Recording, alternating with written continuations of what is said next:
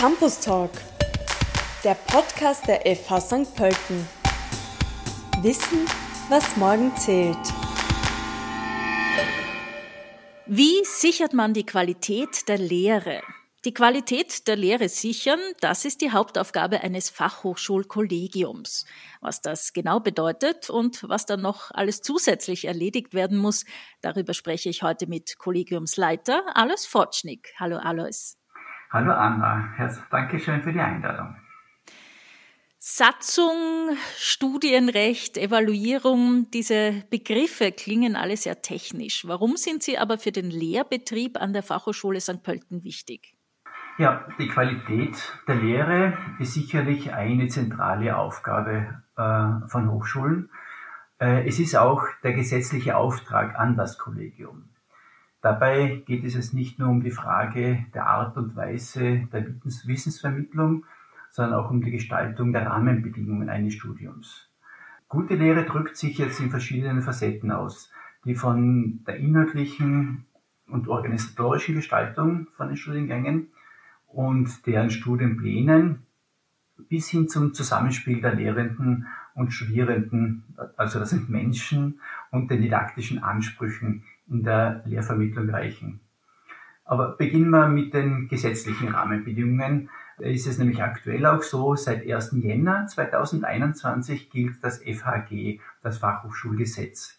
Bisher hatten wir als gesetzlichen Rahmen das FHSDG, Fachhochschulstudiengesetz, für uns ist das FAG äh, so als Gesetz die Vorgabe, die wir dann in der Satzung der FH umsetzen müssen.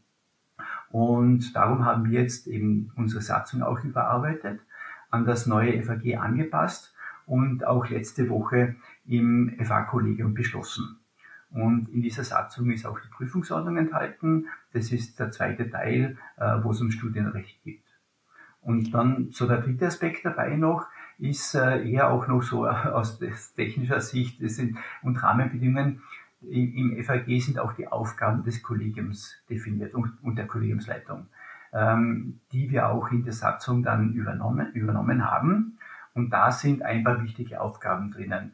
Beispielsweise, wenn an akkreditierten Studiengängen Änderungen gemacht werden, werden die auch vom Kollegium im Einvernehmen mit dem Erhalter beschlossen auch neue Studiengänge, wenn die eingerichtet werden, äh, werden die über das Kollegium im Einvernehmen mit dem Erhalter dann äh, äh, fixiert.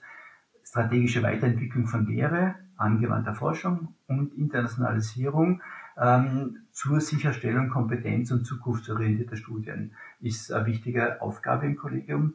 Und wie du anfangs schon gesagt hast, die Sicherung der Qualität der Lehre und Forschung sowie die Evaluierung des gesamten Lehrbetriebs samt Prüfungsordnung und Studienpläne ist eine zentrale Aufgabe auch des Kollegiums.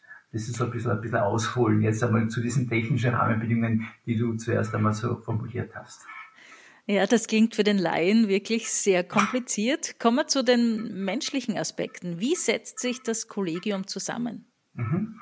Ja, das Kollegium, das ist eigentlich auch vom, im FAG beschrieben. Fangen wir mit der Kollegiumsleitung an. Bei uns an der FH, also ich bin der Kollegiumsleiter und es gibt eine stellvertretende Kollegiumsleiterin, ähm, das ist die Susanne Reusser, die auch Leiterin des Departments Digital Business and Innovation ist. Und dann gibt es äh, weiter äh, sechs Vertreterinnen aus den Studiengangsleitungen. Dann gibt es sechs Vertreterinnen aus dem Lehr- und Forschungspersonal, wobei hier auch die nebenberuflichen Lehrenden äh, mit dabei sind. Und dann gibt es noch vier VertreterInnen von Studierenden aus den Studiengängen. Und ähm, das sind eben, und alle diese, diese VertreterInnen werden aus ihren jeweiligen Kreisen gewählt, außer die Studierenden, die werden, ähm, da gibt es eben das Hochschülerinnen- und Hochschülerschaftsgesetz, die werden von der ÖH entsandt. Und weiter soll, ist auch im, im Gesetz formuliert, es soll auf gendergerechte Ausgewogenheit auch äh, geachtet werden. Das machen wir auch bei den Wahlvorschlägen für die Studiengangsleitungen, für das Lehr- und Forschungspersonal. Und ja, bei uns haben wir es auch eigentlich geschafft, dass in allen Bereichen, sowohl die Kollegiumsleitung, bei den Studiengangsleitungen und beim Lehr- und Forschungspersonal, wir ein ausgewogenes Genderverhältnis auch haben. Und eben ein Repräsentant der nebenberuflichen Lehrenden ist dabei. Und so äh, setzt sich dieses Kollegium mit Menschen zusammen und die Periode dauert drei Jahre und äh, das aktuelle Kollegium und auch ich als Kollegiumsleiter wurde im Sommer gewählt, äh, vergangenen Sommer und entsprechend drei Jahre äh, dauert diese Periode. Kannst du ein Beispiel nennen, wo Studierende im Kollegium wirklich etwas verändert haben? Gab es das, dass sie vielleicht gesagt haben, na, das gefällt uns so gar nicht, wir hätten einen anderen Vorschlag? Mhm. Ja, ja, Beispiel Prüfungsordnung. Ja, die Prüfungsordnung ist ja ein Teil der Satzung äh, und die wird im Kollegium beschlossen. Äh, und zunächst muss sie, damit sie beschlossen wird, muss sie ausgearbeitet werden. Und da gibt es einfach viele Passagen drinnen, wo man einfach Diskussionen führt, ja, wo man von Lehrendenseite, von Studienseite und von Studierendenseite sich einbringt, diskutiert und dann letztendlich äh, ähm, Formulierungen findet, ähm, die, wo wir dann entsprechend sagen, okay, das ist für uns, für die FH jetzt unsere Formulierung in der Prüfungsordnung, die natürlich konform sein muss mit den Vorgaben des Gesetzes, aber entsprechend angepasst werden kann an unsere Rahmenbedingungen. Und da gibt es ähm, ja, diverse Formulierungen. Zum Beispiel haben wir ja auch eine, äh, jetzt letzten Sommer, anlässlich der Covid-Krise, haben wir die Prüfungsordnung adaptiert um eben die Rahmenbedingungen zu schaffen. Und da haben sich die Studierenden natürlich ganz äh, bedeutsam auch eingebracht, die Sicht der Studierenden eingebracht, um an Formulierungen entsprechend äh, Lösungen zu haben. Wie gehen wir damit um, wenn Studierende in Quarantäne sind, ja, aber eben nicht an Präsenz dabei sein können? Wie können wir das lösen? Also da sind ganz wichtige Beiträge gekommen, damit wir hier gute Lösungen haben. Alles, was du erzählt hast, da geht es sehr oft auch um Studienrecht. Man muss Beschlüsse fassen, alle möglichen wichtigen Themen. Äh, ganz salopp formuliert, habt ihr auch Spaß dabei? Wie kann man sich so eine Sitzung vorstellen? Es klingt so streng alles. Ja, genau. Also die Kollegiumssitzungen, die jetzt äh, stattfinden, wir haben drei Sitzungen im Semester. Die Sitzungen, die wir jetzt haben, sind alle über Online-Konferenz-Tool, also über MS Teams. Und ich glaube schon, dass sie auch Spaß machen. Und ähm, wir haben da immer einen, einen eher formalen Teil, wo wir auch diese Agenda, ich sage mal, abarbeiten, ähm, die Beschlüsse fassen und die Berichte, damit wir äh, äh, machen, die auch formal und von der Geschäftsordnung notwendig sind. Und dann haben wir einen interaktiven Teil, äh, wo wir auch eben gemeinsam an einem Thema arbeiten. Und äh, ich denke, das ist eine spannende Mischung für so einen Sitzungsmarathon, eine dreistündige Kollegiumssitzung damit wir das eben auch interaktiv haben, aber auch die formalen äh, Agenda, äh, Agenda abarbeiten und beschließen. Ich empfinde das schon auch äh, als unterhaltsam, auch in der Vorbereitung und Nacharbeitung der Sitzungen auch sehr ausführend, muss ich sagen.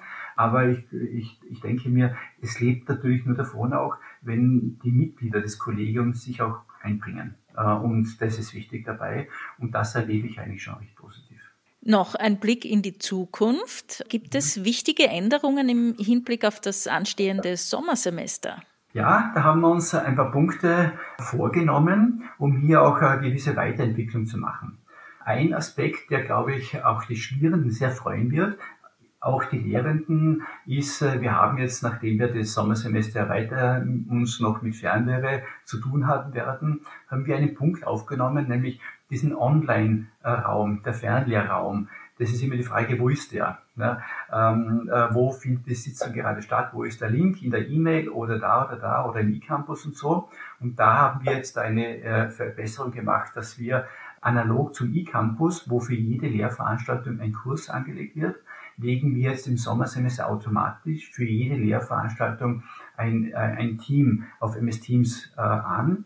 Äh, und damit ist das sozusagen dieser virtuelle Raum für die Online-Lehre der jeweiligen Lehrveranstaltung. Und die sind alle miteinander verlinkt, das CIS, eCampus und dieser Online-Raum der Lehrveranstaltung, die sind miteinander verlinkt.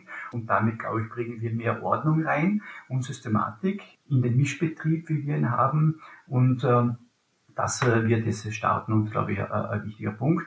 Das wird begleitet natürlich auch mit, da haben wir, bereiten wir auch Support vor für die Lehrenden, damit man das gut machen kann und äh, die Informationen für die Studierenden, damit es auch äh, gut funktionieren wird. Das heißt, Corona hat uns da in der Digitalisierung, auch in der Lehre ziemlich vorangetrieben. Kannst du das auch in diesem positiven Kontext sehen?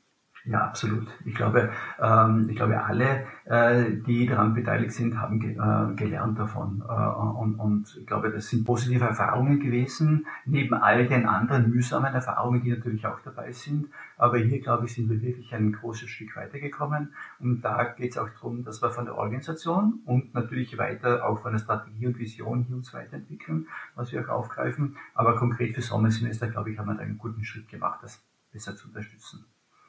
Was wir auch noch im Sommersemester äh, äh, machen werden ist, das haben wir, das ist auch ein Output der Kollegiumsarbeit.